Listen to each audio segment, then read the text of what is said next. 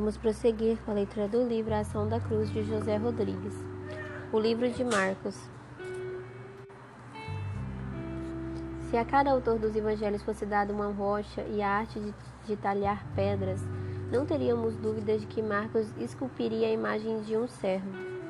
Existe apenas um evangelho, mas em torno dele existem quatro versões diferentes a respeito da pessoa de Jesus Cristo. Cada autor se concentrou num ponto. Uma versão apresenta Jesus como o filho do homem, outra como um rei, outra como um homem e ainda outra como um servo. Uma das versões, a de Marcos, foi escrita exatamente para mostrar esse lado do servo do Senhor, Jesus. A palavra Marcos significa servo. No livro de Marcos, Jesus não é chamado de Senhor, senão após sua ressurreição. No capítulo 7, algumas versões empregam a palavra Senhor mas no original aquela não é a palavra lavé, usada para referir-se a uma pessoa que está sobre outras. O termo ali refere-se a uma pessoa muito gentil e obediente, mas além disso, portanto, Marcos não tem a intenção de apresentar Jesus como Senhor, mas sempre como servo. Outro fator que determina esta intenção no livro de Marcos é a escassez de ensinamentos. Nele quase não lemos acerca de ensinos. Marcos concentra-se em registrar os feitos do Senhor e como seu alvo era o serviço, ele fez questão de iniciar sua versão com uma lista de serviços realizados por Jesus, em que muitas pessoas foram curadas e libertas do poder dos demônios. Eu sei que para muitos leitores da Bíblia, ler as genealogias parece ser uma tarefa difícil e desinteressante. Para essas pessoas, as genealogias não passam de listas intermináveis de nomes. Mas deixe-lhes mostrar algo interessante sobre a genealogia de Jesus nos evangelhos. Na versão de Mateus, onde Jesus é apresentado aos judeus como rei, temos a genealogia abra abraâmica ou davídica de Jesus. Neste caso, o autor empenha-se por re realçar a nobreza de sua realeza, mostrando que ele é um rei pertencente à linhagem de Davi. Livro da genealogia de Jesus Cristo, filho de Davi, Mateus 1, 1, grifo nosso. No livro de Lucas, destinado aos gregos, Jesus é apresentado como homem e por isso lemos sua genealogia, sua genealogia humana, ou seja, a genealogia adâmica. Jesus, portanto, é listado como filho de Adão, Lucas 3,38. Já na versão do evangelista João, Jesus é apresentado como filho de Deus. Nesse livro, lemos a genealogia celeste do Senhor.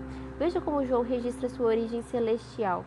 No princípio era o Verbo, e o Verbo estava com Deus, e o Verbo era Deus. Ele estava no princípio com Deus. Todas as coisas foram feitas por intermédio dele, e sem ele nada do que foi feito se fez. João 1, do 1 ao 3. Muito bem. Acabamos de investigar a genealogia de Jesus nas versões de Mateus, Lucas e João. Agora vamos fazer o mesmo com o livro de Marcos. Comece folheando as páginas. Verifique se o autor cita algum aspecto da genealogia de Jesus. Encontrou alguma coisa? Não, não encontraremos nenhuma genealogia de Jesus em Marcos. Você não acha isso curioso?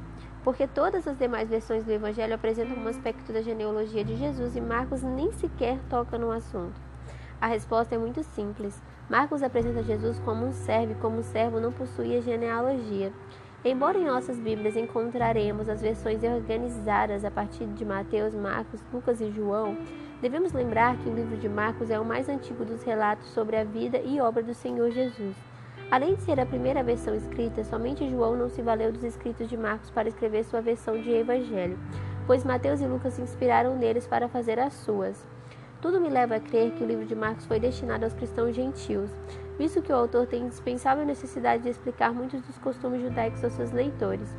Encontramos poucas informações pessoais de Jesus nos escritos de Marcos.